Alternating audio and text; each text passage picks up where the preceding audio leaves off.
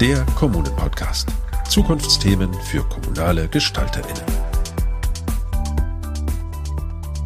Wenn jemand kommt und sagt, hey, ich frage dich nach deiner Meinung, ist das schon ein hohes Maß an Wertschätzung. Aber auf der anderen Seite versprechen wir uns ehrlicherweise auch neue Impulse von den Jugendlichen und auch die Abbildung der jugendlichen Interessen bei Entscheidungsfindungen für all das, was im Stadtrat dann tatsächlich auch stattfindet. Das bedeutet, dass wir als Erwachsene auch die Pflicht haben, sie zu fragen, also proaktiv hinzugehen und sagen, was ist deine Meinung zu? Und gleichzeitig aber eine Risikobereitschaft bedeutet, Zuversicht zu haben und Vertrauen in die Kompetenz von Kindern und Jugendlichen. Also eine Grundannahme, die können ganz viel. Hallo und herzlich willkommen. Sie hören die erste Folge von der Kommunen-Podcast Zukunftsthemen für kommunale Gestalterinnen. Mein Name ist Annegret Richter und ich begleite Sie ab jetzt durch diesen Podcast. Und ich freue mich sehr, dass Sie dabei sind. Denn heute geht es um ein Thema, das wohl wie kein anderes die Kommune der Zukunft ausmacht. Trotzdem gehört es nur selten zum kommunalen Alltag. Es geht um Kinder- und Jugendbeteiligung, also die aktive Teilhabe von jungen Menschen an Planungs- und Entscheidungsprozessen unseres Zusammenlebens in den Städten und Gemeinden. Warum das noch nicht Alltag in jeder Kommune ist? Dafür fallen vermutlich jedem von Ihnen sofort ein paar Gründe ein. Geld und Zeitmangel stehen sicherlich ganz oben auf der Liste, aber auch Unklarheit. Wer ist in der Stadtverwaltung oder der Politik überhaupt verantwortlich? Wer hat die nötige Fachkompetenz für das Thema? Beziehungsweise in welchem Projekt und an welcher Stelle ist es überhaupt sinnvoll, die jungen Mitbürgerinnen und Mitbürger mit einzuspannen? Und was haben wir als Kommune davon? Es gibt richtig viele gute Gründe, warum Kinder und Jugendliche das kommunale Handeln mitgestalten sollten. Deshalb sprechen wir in dieser Folge darüber, welchen Mehrwert die Beteiligung von Kinder und Jugendlichen für die Kommune, aber auch für die jungen Bürgerinnen und Bürger selbst hat. Der Gast, mit dem ich mich heute darüber unterhalten möchte, ist Carsten Röder. Er ist Abteilungsleiter des Kinder- und Jugendbüros der Stadt Itzehoe in Schleswig-Holstein. Zumindest in Itzehoe dürfte also klar sein, wer das Thema Partizipation von Kindern und Jugendlichen auf dem Tisch hat. Aber ich werde mich heute nicht nur ausführlich mit Herrn Röder unterhalten. In unserer Rubrik Nachgefragt wird die Oberbürgermeisterin von Neu-Ulm, Katrin Albsteiger, einen Einblick darin geben, welchen positiven Einfluss Kinder- und Jugendbeteiligung in ihrer bayerischen Kommune hat. Aber zuerst, Herr Röder, eine grundsätzliche Frage an Sie. Moin, Frau Richter. Guten Morgen, Herr Röder. Was haben denn eigentlich Kinder und Jugendliche selbst von der Beteiligung an Planungs- und Entscheidungsprozessen in der Kommune? Können Sie das ein bisschen ausführen? Ich kann das ganz kurz sagen. Was die wirklich davon haben an der Stelle, müsste man natürlich die Kinder und Jugendlichen direkt fragen. Aber zwei Dinge kann ich aus meiner Erfahrung, und ich bin lang dabei, schon sagen. Zwei Erfahrungen, die die Kinder und Jugendlichen machen. Die erste ist eine recht einfache. Man hört mir zu. Ich werde gehört. Jemand will wissen, was ich denke, was ich plane, was ich blöd finde, was ich gut finde. Da will jemand das wissen. Und wenn jemand kommt und sagt, hey, ich frage dich nach deiner Meinung, ist das schon ein hohes Maß an Wertschätzung, unabhängig davon, ob das, was ich dann sage, auch passiert oder nicht passiert. Wir haben das jetzt in der Corona-Geschichte immer wieder gehört, dass Jugendliche sagten, wir wurden nicht gehört. Der ein oder andere wird sich gefragt haben, und was hätte es gebracht, wenn ihr was gesagt hättet? Aber trotzdem, ernst genommen zu werden, hat mit Gehört zu tun. Und wenn das dann richtig gut läuft mit der Beteiligung, dann kommt sogar noch ein zweiter Faktor dazu, was die davon haben. Und zwar ist das der Satz, ich kann was bewirken. Also offensichtlich ist das, was ich gesagt habe, nicht einfach nur so dahingesagt, sondern da hat jemand drüber nachgedacht, da haben andere auch sich Gedanken zugemacht, haben vielleicht noch mal eine andere Meinung, gehen mit mir in Austausch, streiten sich vielleicht sogar mit mir und hey, das ist doch das Größte, wenn tatsächlich irgend so ein erwachsener Verwaltungsmensch, Bürgermeisterin oder sonst was zu den Jugendlichen kommt und sagt, wir müssen uns nochmal streiten, ich bin nicht mit euch einer Meinung. Das ist doch vom Prinzip her toll, wenn da jemand kommt und sagt, du bist mir so wichtig, dass ich mich mit dir streiten möchte. Und dieses Ich kann was bewirken ist dann eine Erfahrung, die dann passiert, wenn, wenn Ideen, die die Kinder und Jugendlichen in der Beteiligung kommen, auch tatsächlich in die Umsetzung gehen. Kann man sich ja denken. Derjenige, der am Spielplatz vorbeigeht und sagt, hey, guck mal, den habe ich geplant. Oder aber hier, der Schulordnung, dafür habe ich gesorgt, dass die zwei, drei unsinnigen Regelungen weg sind. Das ist Selbstwirksamkeitserfahrung. An welchen Themen und an welchen Prozessen wollen denn Kinder und Jugendliche überhaupt beteiligt werden und wie bekommt man sie denn dann dazu, sich zu beteiligen?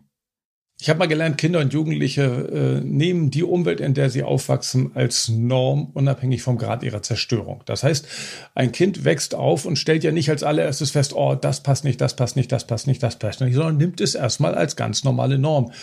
Welch ein Glück, sonst hätten wir nur unglückliche Kinder. Nun kommen die Kinder irgendwann aber in den Punkt und sagen, jetzt finde ich aber etwas, äh, bin ich mit irgendwas unzufrieden, das gefällt mir nicht an der ganzen Geschichte. Und wenn sie jetzt die Erfahrung gemacht haben, ich muss mich selber darum kümmern, dass sich das ändert, das bin ich bei meiner Selbstwirksamkeit vom ersten, von der ersten Frage, ähm, dann wollen sie natürlich auch an diesen Dingen, die sie nerven, beteiligt werden. Das ist aber nicht zwingend der Punkt. Deswegen, ich habe keine Ahnung, was tatsächlich die Perspektive der Jugendlichen ist, äh, woran die beteiligt werden wollen. Wenn ich sie selber frage, dann kommt manchmal etwas häufig, aber auch nicht unbedingt. Ähm, ganz häufig ist es so, wenn ich eine Frage an die Jugendlichen habe, zum Beispiel klassische Geschichte, Mensch, wir wollen hier eine Wohngebietsplanung machen, Schulwegsicherung. Dann frage ich Jugendliche, habt ihr Lust, wollt ihr mir ja da helfen als jugendliche Experten? Kann ich eure Stimme dazu haben? Wollt ihr beteiligt werden? Dann habe ich es ganz häufig, dass die Jugendlichen kommen, ja klar, gerne, wenn wir dir einen Gefallen zutun, ist doch auch eine super Idee, endlich hört uns mal einer zu. Die wären aber jetzt nicht von sich aus gekommen und haben gesagt, Mensch, könnt ihr uns mal übrigens an der Wohngebietsentwicklung beteiligen? Das passiert nicht automatisch. Die, der Wunsch von Jugendlichen, sich der offen deklarierte Wunsch, sich beteiligen zu wollen, der letzte offen deklarierte Wunsch, den ich immer wieder höre, das ist Friday for Future. Ansonsten hier eher nicht. Es gibt trotzdem ein schönes Beispiel. Wir haben im Rahmen von Innenstadtgestaltung mit Jugendlichen Beteiligungsformat gemacht und es ging auch darum, dass im Rahmen dieser Innenstadtgestaltung der ZOP, der zentrale Omnibusbahnhof, wahrscheinlich verlegt werden muss. Und die Jugendlichen haben gesagt, wenn ihr den verlegt, dann bitte wollen wir beteiligt werden. Worauf dann meine Kollegin Verkehrsexpertin sagte, wieso das denn? Und da haben die Jugendlichen gesagt, wisst ihr was, wir sind ganz viele Fahrschüler. Wir halten uns teilweise ein, zwei Stunden auf, bis der nächste blöde Bus wieder fährt. Da sollte das Ding schon so aussehen, dass wir uns dort gerne aufhalten. Also das ist jetzt ein Hinweis gewesen, den habe ich mir auch so denken können, den die Kollegin erstmal aufgenommen hat, gesagt, das ist ja interessant. An, an Aufenthaltsqualität für junge Menschen am ZOP habe ich noch gar nicht drüber, habe ich noch gar nicht dran gedacht. Also das ist dann so etwas, was mal genannt wurde. Das ist ja ein sehr gutes Beispiel für die Notwendigkeit der Beteiligung von Kindern und Jugendlichen und es zeigt ja auch direkt, wie die Kommune davon profitiert. Über diesen Mehrwert für die Kommune erfahren wir gleich noch mehr von Katrin Albsteiger, der Oberbürgermeisterin von Neu-Ulm, die erzählt, wie die Zusammenarbeit von Politik und Verwaltung in der Donaustadt funktioniert. Nachgefragt. Wir haben schon vor einigen Jahren angefangen, regelmäßig einen Jugendtag zu veranstalten. Das äh, ist ein Tag, an dem die Jugendlichen ihre Themen mit ins Rathaus bringen können. Dort alles gemeinsam aufgearbeitet wird und zum Schluss dann in einer Fishbowl-Diskussion diskutiert wird. Das ist eine sehr erfolgreiche Veranstaltung, die sich großer Beliebtheit erfreut und wo immer neue Impulse kommen. Ja, und jetzt hat sich die Stadt im vergangenen Jahr bei der Hertie Stiftung beworben für das Projekt Jugend entscheidet. Da geht es darum, Jugendliche im Alter zwischen 12 und 15 Jahren die Gelegenheit zu geben, in ihrem Stadtrat Anträge zu formulieren, die dann zu diskutieren, zu verteidigen und letztlich dann auch einen Antrag zu formulieren, der dann mehrheitlich von den Jugendlichen beschieden wird und dann auch in den echten Stadtrat eingebracht wird. Wichtig beim Projekt Jugend entscheidet ist es, dass Jugendliche Demokratie lernen und auch an Beteiligungsformate, politische Beteiligungsformate herangeführt werden, sie kennengelernt werden und entsprechend dadurch ihnen auch gezeigt wird, wie sie ein aktiver Bestandteil der Gesellschaft in der Stadt werden können. Sie müssen selber die Argumente zusammensuchen, sie müssen sie spiegeln auf Finanzierbarkeit und Realisierungsfähigkeit und dann den Stadtrat zum Schluss dazu bewegen, dieser Argumentation und diesem Projekt damit auch zu folgen. Garantiert ist das nicht. Allerdings wünschen wir uns an der Stelle selbstverständlich, dass die Jugendlichen mit einem positiven Gefühl rausgehen und das tun sie selbstverständlich dann, wenn sie sehen, dass aus ihrer Idee auch tatsächlich was wird. Aber auf der anderen Seite versprechen wir uns ehrlicherweise auch neue Impulse von den Jugendlichen und auch die Abbildung der jugendlichen Interessen bei Entscheidungsfindungen für all das, was im Stadtrat dann tatsächlich auch stattfindet. Überraschenderweise ist es so, dass äh, da eine sehr abgeklärte Diskussion stattgefunden hat in den äh, Runden, in denen sich die Jugendlichen bis jetzt getroffen haben und die Themen erarbeitet haben. In der Diskussion unter den Jugendlichen wurden verschiedene Ideen gesammelt. Eine der Ideen waren, Tablets zur Verfügung zu stellen für jede Schule und für jeden Schüler. Und dann wurde darüber diskutiert. Jetzt behaupte ich mal, dass jeder Erwachsene und jeder Stadtrat darauf gewettet hätte, dass dieser Antrag durchläuft. Das Gegenteil war der Fall. Argumentativ wurde der Antrag ähm, dergestellt abgelehnt, dass die Schulen doch im weitesten Sinn eine ausreichende Infrastruktur hätten und dass jeder privat eigentlich über ein smartes Gerät verfügt und dass das Ganze unter den Finanzierungsaspekten als durchaus kritisch bewertet wird. Genau das zeigt, dass ähm, hier durchaus alles ein bisschen anders ist, als man sich am Anfang erwartet hätte. Und mit dem Beispiel wird aus meiner Sicht klar, dass wir in der Verwaltung und in der Politik schon meinen, öfters was Gutes zu tun, aus scheinbar politischem oder gesellschaftlichen Druck heraus, dass aber die Sicht der Betroffenen, in dem Fall der Jugendlichen, oftmals eine ganz andere ist oder zumindest differenzierter, als wir es annehmen. Und ähm, deshalb macht es in jedem Fall Sinn, verschiedene Gruppen hier in die Entscheidungsfindung mit einzubeziehen. Sowas ähm, ich will nicht sagen, muss erlernt werden, aber zumindest mal eine gewisse Aufgeschlossenheit, Jugendliche anzuhören und mit ihnen gemeinsam zu arbeiten, das muss schon vorhanden sein. Wir haben es aber tatsächlich geschafft, die Verwaltung zu überzeugen und das war gar nicht so schwierig, weil es genügend Mitarbeiterinnen und Mitarbeiter in der Verwaltung gibt, die natürlich auch eigene Kinder haben. Außerdem haben sie dann im Prozess selber ähm, erfahren dürfen, dass die Arbeit mit Jugendlichen und äh, unter der Beteiligung von vielen verschiedenen Akteuren eine durchaus erfrischende Abwechslung zum normalen Arbeitsalltag sein kann.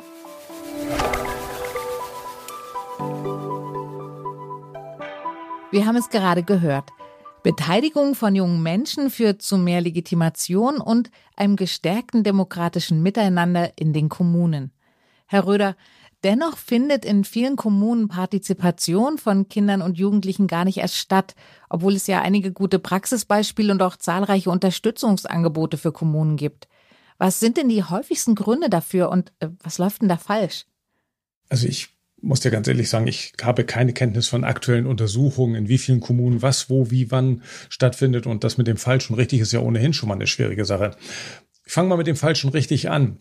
Äh, wir haben bei uns in, dem, in den Bereichen, die sich schon seit langem damit befassen, was Beteiligung ist, durchaus Qualitätskriterien, die sagen, so läuft gute Beteiligung. Die sind äh, aktuell auch sogar in der Überarbeitung durch das Bundesjugendministerium. Das Problem ist, die kennt kaum ein Mensch. Das heißt, wenn es falsch stattfindet, dann einfach auch deshalb, weil die wenigsten diese Qualitätskriterien wirklich kennen und wissen, was das bedeutet. Naja, ist ja ziemlich klar. Wenn ich versuche, bei mir ein Möbelstück zu bauen und gar nicht weiß, wie ich mit der Säge umgehen soll, dann wird das Brett immer kürzer, so häufig ich auch daran säge. Das wird also nichts. Der zweite, da würde man jetzt schon kommen, aber das ist die Frage vielleicht etwas später nochmal zu klären, wie kommt man dahin, das trotzdem hinzukriegen. Das zweite Problem, was wir haben, ist, weshalb das so wenig stattfinden könnte, ist, dass äh, viele Entscheider und Entscheiderinnen Sorge haben vor falschen Versprechungen. Also wenn ich jetzt quasi sage, hey, ich beteilige euch, dann erwarten die Kinder und Jugendlichen ja gleich, dass das gemacht werden soll, was sie sich auch wünschen. Und jetzt stellt natürlich derjenige fest, oh Gott, oh Gott, oh Gott, die werden sich ja wer weiß was wünschen. Das können wir uns nicht leisten oder das wollen wir nicht.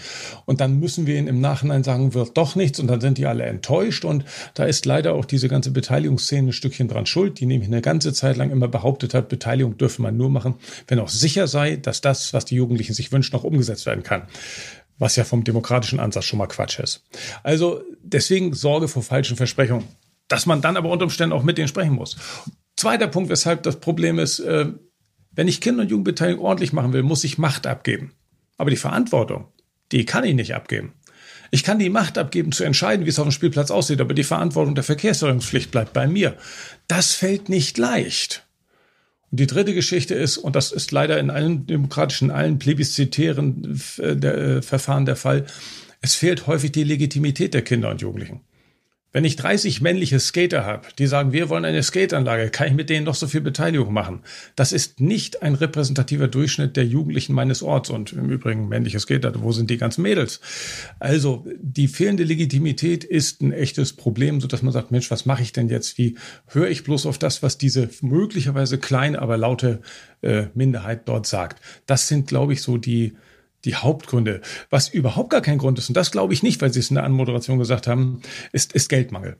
Weil Geld ist nicht das Problem. Zeitmangel schon, weil Demokratisierung kostet immer ein bisschen Zeit, dann kriegt man die Dinge nicht schnell hin, aber das ist sowieso nicht unser Problem, dass wir bei Sachen zu schnell sind in den Bürokratien.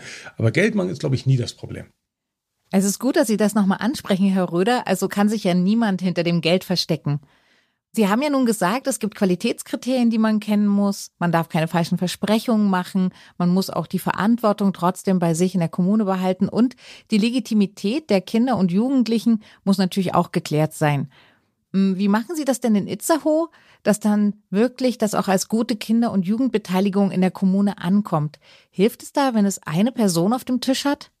Ja, nun muss ich Sie leider bitten zu differenzieren. Ich bin zwar sehr, sehr erfahren, was das Thema Kinder- und Jugendbeteiligung angeht, aber daraus zu schließen, dass in Itzehoe jetzt alles im Bereich Kinder- und Jugendbeteiligung ideal liefe, wäre doch ein wenig Hanebüchen. Es reicht nicht, dass eine Person das auf dem Tisch hat, wie Sie so schön formulierten, sondern es müssen viele Personen sein, die das miteinander haben. Was bei uns ganz gut läuft, wir haben schon seit 1994 ein Jugendparlament satzungsgemäß festgelegt. Wir müssen jetzt auch wieder wählen demnächst. Dieses Jugendparlament, ja, jahrelang, jahrelang wurde gerade unter Pädagogen immer gesagt, Parlamente sind ja eigentlich nur die Fortsetzung der Erwachsenenbeteiligungsform. Das wollen die Jugendlichen nicht. Stimmt zum Teil auch. Nichtsdestotrotz gibt es eine ganze Menge Jugendliche, die das ganz genauso wollen und damit arbeiten können. Und dieses Jugendparlament ist natürlich, weil es durch eine Satzung festgelegt ist, fest verbrieft. Das hat Möglichkeiten von Rede- und Antragsrecht, das hat eigenes Geld, das kann äh, eine eigene Öffentlichkeitsarbeit betreiben und so. Was haben wir seit langen Jahren und äh, ich habe schon mal so eine Geschichte erzählt, dass unser Haus der Jugend nach zehnjähriger langer politischer Diskussion nur deshalb an den Ort gelandet ist, an dem die Jugendlichen es 2008 schon haben wollten, weil auch 2018 das Jugendparlament, und das war wohl gemerkt das vierte in Folge, wenn man die Legislaturperioden betrachtet, immer noch dafür gekämpft hat. Das macht keine Initiative, das macht nur ein System. Das ist sicherlich etwas, was bei uns ganz gut läuft. Und der zweite Punkt, und da gibt es ein schönes Beispiel für, ist langer Atem. Wir haben aktuell bei uns in Itzehoe eine neue Abteilungsleitung der Stadtplanung. Und diese Abteilungsleitung der Stadtplanung ist sehr interessiert an äh, Kinder- und Jugendbeteiligung im Rahmen von Stadtentwicklung, von Wohngebietsplanung und allem drum und dran. Nicht, dass die Vorgängerin das nicht auch gewesen wären, aber sie ist besonders interessiert. Denn, und das ist jetzt der Punkt, da sehen Sie, wie alt ich schon bin, sie war damals schon bei mir im Jugendparlament. Also, wenn man selber die Erfahrung gemacht hat, aus dem Jugendparlament dort was bewirkt zu haben, gehört zu werden, dann irgendwann in der Regionalmanagement landet und wieder zurückkommt zur Stadt, dann steht man dem Ganzen ganz anders gegenüber und äh, sagt, das finden wir gut. Aber ich rede jetzt ja gerade von Personen, ne? das dürfen wir nicht vergessen. Sie haben ja jetzt gerade das Jugendparlament angesprochen. Wäre das etwas, was andere Städte und Gemeinden relativ unproblematisch auch implementieren könnten? Also wo sie auch von den Erfahrungen, die schon gemacht wurden, zum Beispiel bei Ihnen in Itzehoe, sich inspirieren lassen könnten und das dann übernehmen? Ein Jugendparlament ist keine einfache Sache. Nein, das ist ein weiteres Gremium. Und ähm, jetzt stellen sich ganz einfach, also vor, vor vielen, vielen Jahren habe ich immer gedacht, warum kostet dieses Jugendparlament so viel Verwaltungsarbeit? Und da hat man einen Kollege, das mittlerweile lange in Rente, zu mir gesagt, stell dir einfach mal die Ratsversammlung der Stadt Itzehoe vor. Aber die Verwaltung schreibt keine Einladung, schreibt kein Protokoll und stellt auch keine Getränke hin. Sie schließt auch den Raum nicht auf und sie macht nichts weiter in der Form. Wie lange würde es wohl dauern, bis irgendjemand merkt, dass keine Ratsversammlungen mehr stattfinden? Also ein Jugendparlament braucht braucht ganz genauso viel Verwaltungsbetreuung, keine pädagogische, die nicht unbedingt, aber Verwaltungsbetreuung wie jede andere, äh, wie das, jedes andere kommunale Gremium auch. Und damit ist es nicht einfach. Der zweite Punkt ist, es muss natürlich formal über die Satzung so eingebunden sein, und das ist eine juristische Frage, aber die meisten Städte haben ja äh, Justiziare oder, oder entsprechende Rechtsberatung. Es muss so eingebunden sein, dass das, was natürlich dort entschieden wird, auch tatsächlich in die Entscheidungswege der Politik mit hineinläuft. Also das ist schon, schon etwas, was man dann bedenken muss. Ein Jugendparlament kostet auch Zeit. Wir haben gute Beispiele in Schleswig-Holstein. Ahrensburg, ein sehr gutes, da heißt das Ding nur Jugendbeirat, aber ist letztendlich alles das Gleiche. Die werden von einer vollen Stelle mit 30 Stunden, glaube ich, betreut. Das ist schon eine vernünftige Sache. Das kostet schon seine Zeit. Das ist nicht einfach. Sie haben ja jetzt davon gesprochen, dass es eben auch eine Verwaltung braucht, die dann zum Beispiel die Jugendlichen und die Kinder mitbetreut, damit ihre Beteiligung auch richtig genutzt werden kann und in die richtigen Wege geleitet wird und eben auch alles an die Politik gebracht werden kann. Ist das vielleicht auch ein Problem, dass die Verwaltung ja als gewachsene Kultur oft etwas ist, wo Kinder und Jugendliche gar nicht vorkommen und dass es deswegen schwieriger ist, das Ganze zu implementieren? Ähm, muss denn einfach das Interesse an Kinder- und Jugendbeteiligung innerhalb der Verwaltung einfach einen anderen Stellenwert einnehmen? haben wir zwei Faktoren dabei. Einmal Kinder und Jugendliche werden von vielen Menschen ja eben als das gesehen, was sie rein rechtlich noch nicht, noch nicht sind, also als un oder immer noch sind, als Unmündige. Im Sinne von, die können das ja noch nicht. Wir haben äh, in dieser Gesellschaft, und da ist unser Bildungssystem, insbesondere unser Schulsystem, nicht ganz unschuldig dran, immer noch eine Objektrichtung auf Kinder. Also das sind Objekte unserer pädagogischen oder politischen oder was weiß ich was Begierden und nicht Subjekte des Handelns. Das ist das eine Problem. Das zweite Problem ist aber ein ganz, ganz anderes in Verwaltung. Verwaltung, in Verwaltung findet der nicht nur Kinder und Jugendliche, sondern der Bürger und die Bürgerin als Kooperationspartner eigentlich nicht statt. Wir sind alle, ich arbeite seit langen, langen Jahrzehnten in der Verwaltung. Wir sind alle ausgebildet worden im Sinne von, jetzt im Rahmen der neuen Verwaltung, der Bürger ist Kunde und wir sind Dienstleistung. Das heißt, wir verkaufen was. Eine Leistung. Vielleicht auch eine Leistung, die der Bürger gar nicht will, wenn es mal wieder ein Knöllchen ist beim Falschparken. Aber wir sind Dienstleister. Wenn ich jetzt aber Beteiligung will, dann ist das keine Dienstleistung, sondern es ist ein Kooperationsverhältnis. Dann kann ich ohne den Bürger, die Bürgerin nicht und die kann ohne mich nicht. Und wir müssen das gemeinsam beschnacken. Und äh, das ist etwas, was Verwaltung nach und nach lernt. Zunehmend haben Verwaltungen Bürgerbeteiligungsbeauftragte, manchmal auch Kinder- und Jugendbeteiligungsbeauftragte. Aber dass man das hinkriegt, dass Kinder und Jugendliche und Bürger und Bürgerinnen auch als Kooperationspartner gesehen werden und dass die sich auch selber so sehen, da wird noch einige Zeit ins Land zu gehen. Denken Sie einfach, 1919 kam das Wahlrecht für Frauen. Wir reden immer noch nicht davon, dass es eine Gleichberechtigung gibt. Da haben Sie recht. Und äh, Sie haben ja jetzt auch gerade schon davon gesprochen, dass es immer Verantwortliche braucht, die genau diese Kooperation zwischen Kindern und Jugendlichen und der Verwaltung auch managen. Nicht nur zum Jugendparlament hin, auch zu direkten Interessengruppen zum Beispiel. Ähm, wie können denn Verwaltung und Politik sicherstellen, dass Kinder- und Jugendbeteiligung in ihrer Kommune mehr als nur ein Strohfeuer ist oder bleibt? Wie, wie kann denn langfristig in den Kommunen das verankert werden? Also zum Beispiel das Jugendparlament ist sicherlich eine Form, aber was gibt es denn noch für Möglichkeiten, die Ihnen jetzt zum Beispiel aus Itzehoe oder aus anderen Kommunen einfallen, die relativ gut umzusetzen sind? Also was, was sicherlich wirkt, und da fange ich jetzt mal nicht mit der Person an, die kommt noch, was sicherlich wirkt, ist eine entsprechende Dienstvereinbarung. Also Verwaltungen sind ja nun mal so geprägt, dass sie Dienstvereinbarungen. Wir haben bei uns die ADGA, die Allgemeine Dienst- und Geschäftsanordnung. Warum nicht auch eine partizipatorische Dienst- und Geschäftsanordnung, der wir alle zu folgen haben, die natürlich, und das muss man von oben nach unten runter deklinieren in Verwaltung, die natürlich von der Geschäftsführung beschlossen wird, weitergegeben wird und auch kontrolliert wird. So arbeiten wir in Verwaltung. Wir kriegen Richtlinien, wir kriegen Anweisungen, wir kriegen Anforderungen und führen die qualitativ hochwertig aus, sofern wir dazu in der Ausbildung sind. Das wäre die erste Geschichte. Das kann so eine Satzung fürs Jugendparlament sein. Das müsste aber noch mehr sein, wirklich so etwas wie ein Verwaltungsleitfaden Kinder- und Jugendbeteiligung. Flensburg hat mal einen entwickelt aber er ist dann nicht von oben nach unten durchdekliniert worden. Dann bleibt es ein Papier. Die zweite Geschichte, die wirkt, und jetzt bei den Menschen sind natürlich Beteiligungsfachkräfte. Aber nicht nur ein in jeder Stadt. Das ist zu dünn. Das ist dann wie so ein, so ein einsamer Inklusionsbeauftragter oder so eine einsame Gleichstellungsbeauftragte, sondern überall. In den verschiedensten Abteilungen. Und Stadtplanung habe ich schon genannt. Und da gibt es noch mehr Abteilungen, die alle eine Rolle spielen. Die brauchen entsprechende Kenntnisse, also Beteiligungsfachkräfte. Im Idealfall nicht nur Menschen, die wissen, wie es geht, sondern Menschen, die auch wollen, dass es so geht. Also Kompetenzen wollen, können und müssen.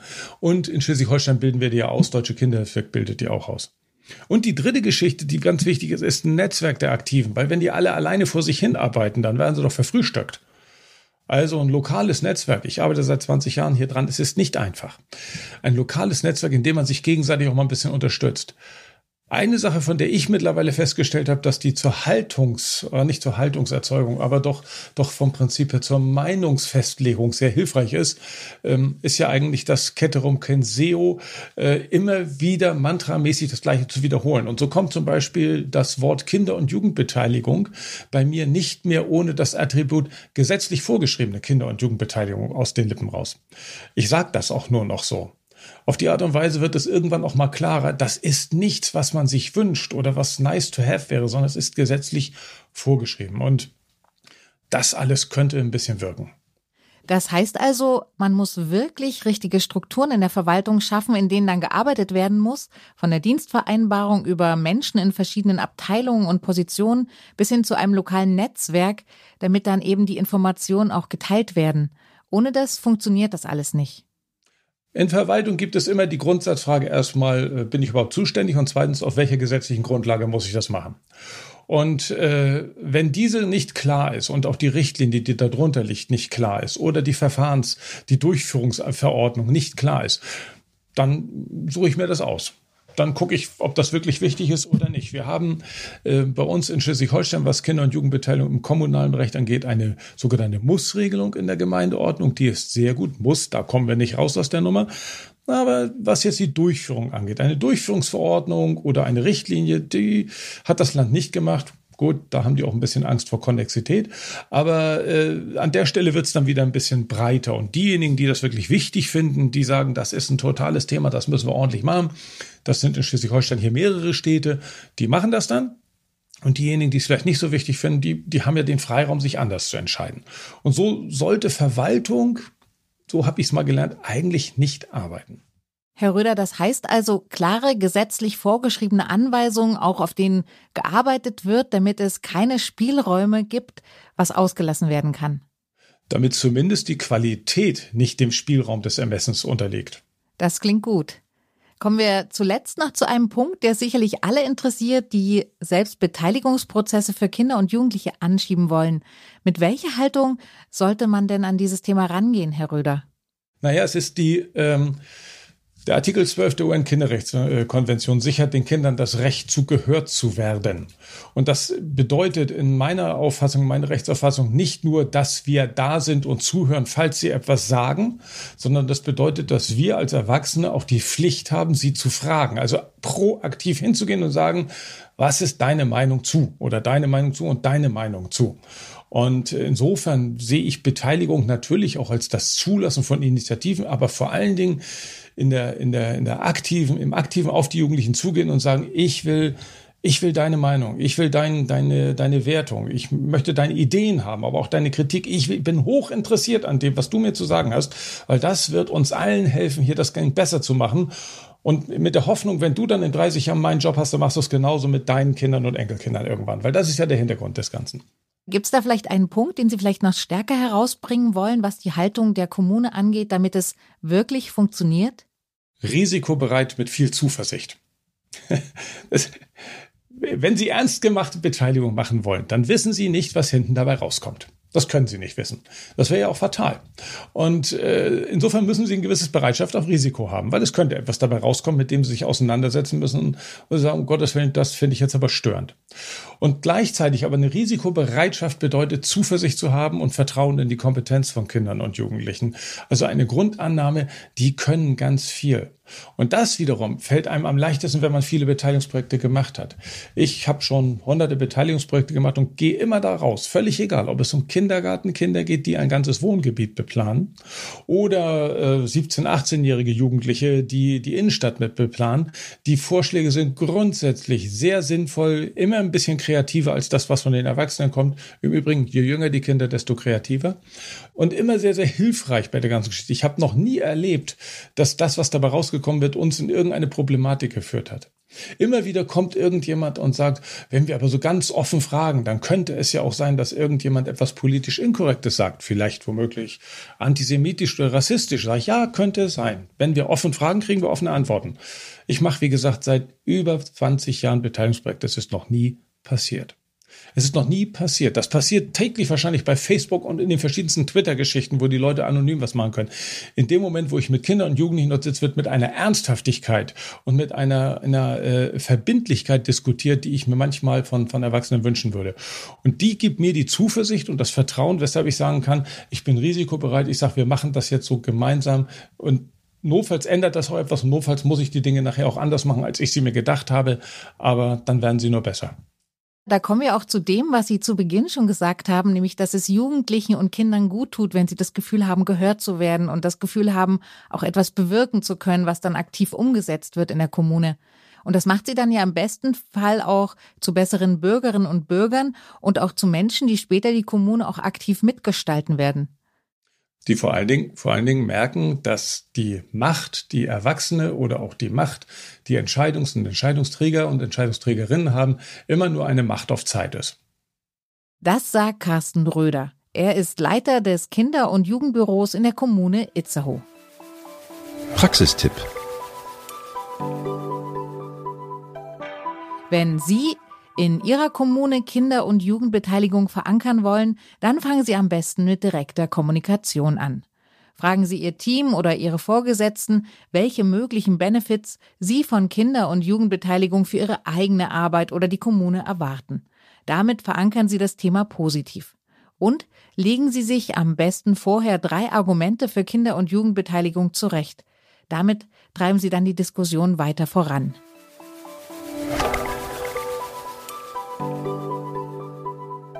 Und an dieser Stelle sage ich danke, lieber Herr Röder. Danke, dass Sie bei uns waren und danke für unser aufschlussreiches Gespräch.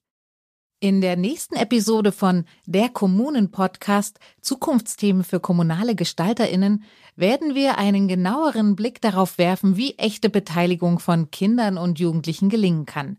Welche Formate sind sinnvoll? Wann sollte man aufhören, über Formate nachzudenken? Wo hört Scheinbeteiligung auf und wo fängt echte Beteiligung an?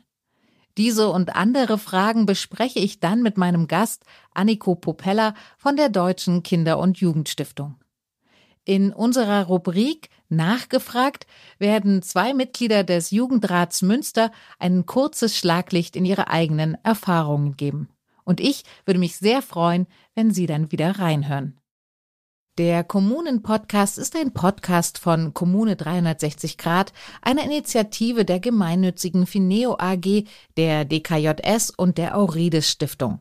Und wenn Sie mögen, dann abonnieren Sie ihn doch gern.